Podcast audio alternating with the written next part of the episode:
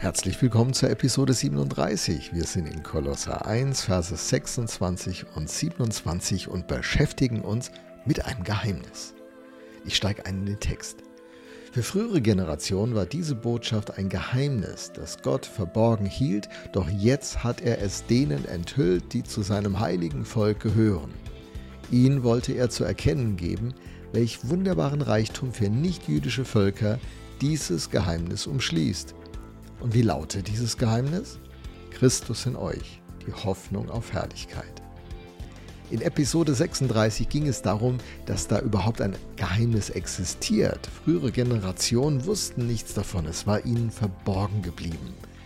Paulus hat nun die Rolle als Verwalter dieses Geheimnisses anvertraut bekommen.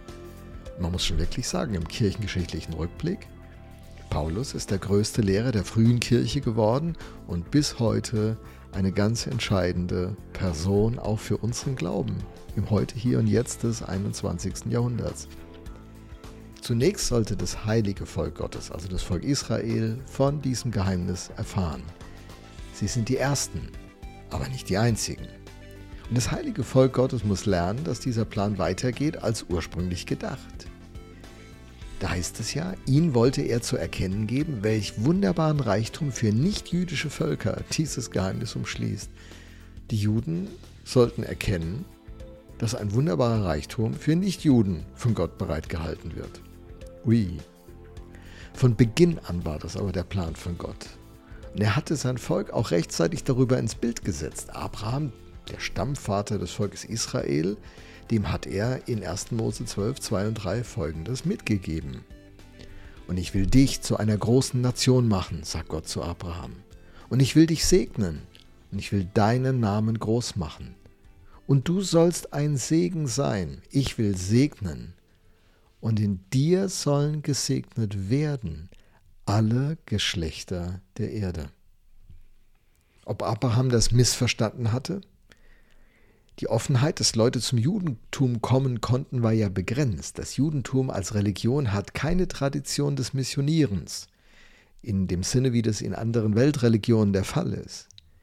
Im Judentum gibt es keine systematische Bemühung, Nichtjuden zu überreden, zu konvertieren. Juden glauben an die Einzigartigkeit ihres Bundes mit Gott und an die Verpflichtung, die sich aus diesem Bund ergeben.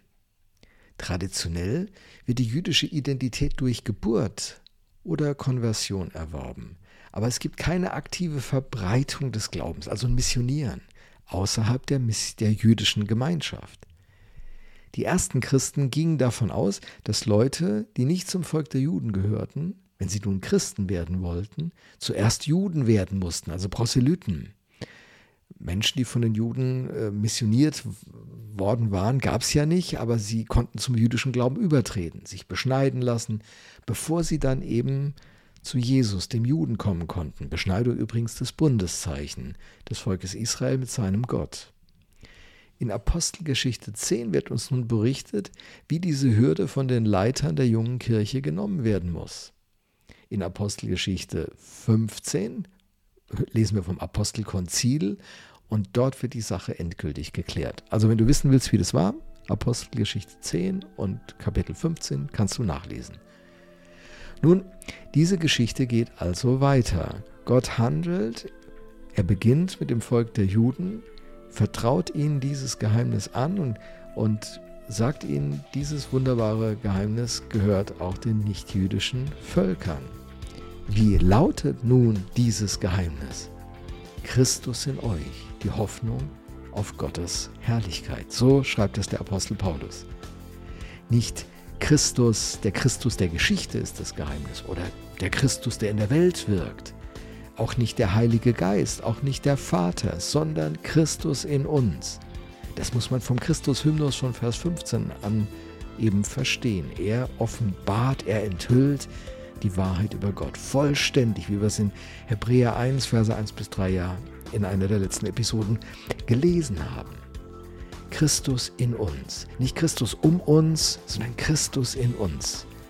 Das ist ja schon ein, ein toller Gedanke, oder? Wir sind quasi der offene Brief Christi, sagt der Paulus an anderer Stelle. Alle Leute, wenn sie uns treffen, sollen sie von Christus den Liebesbrief an sie lesen können. Die meisten Menschen, denen wir begegnen, die werden wohl selten oder nie in eine Kirche gehen, wo sie diese gute Nachricht von Gott, der Liebe von Gott zu ihnen hören werden, so dass sie es annehmen und berührt werden. Und vielleicht hat Gott uns ja deshalb diese Sendung anvertraut, wie es da in Johannes heißt, wie mich der Vater gesandt hat, so sende ich euch. Oder Matthäus 28, geht hin. Wir würden in unserer Bude hocken bleiben. Die Leute sollen noch kommen, wenn sie interessiert sind. Aber nein, Christus in uns, die Hoffnung auf Gottes Herrlichkeit. Ihr spürt, das ruft nach einer weiteren Episode. Da bleiben wir dran. Hab einen guten Tag und staune über den Christus in dir. Was ist da möglich?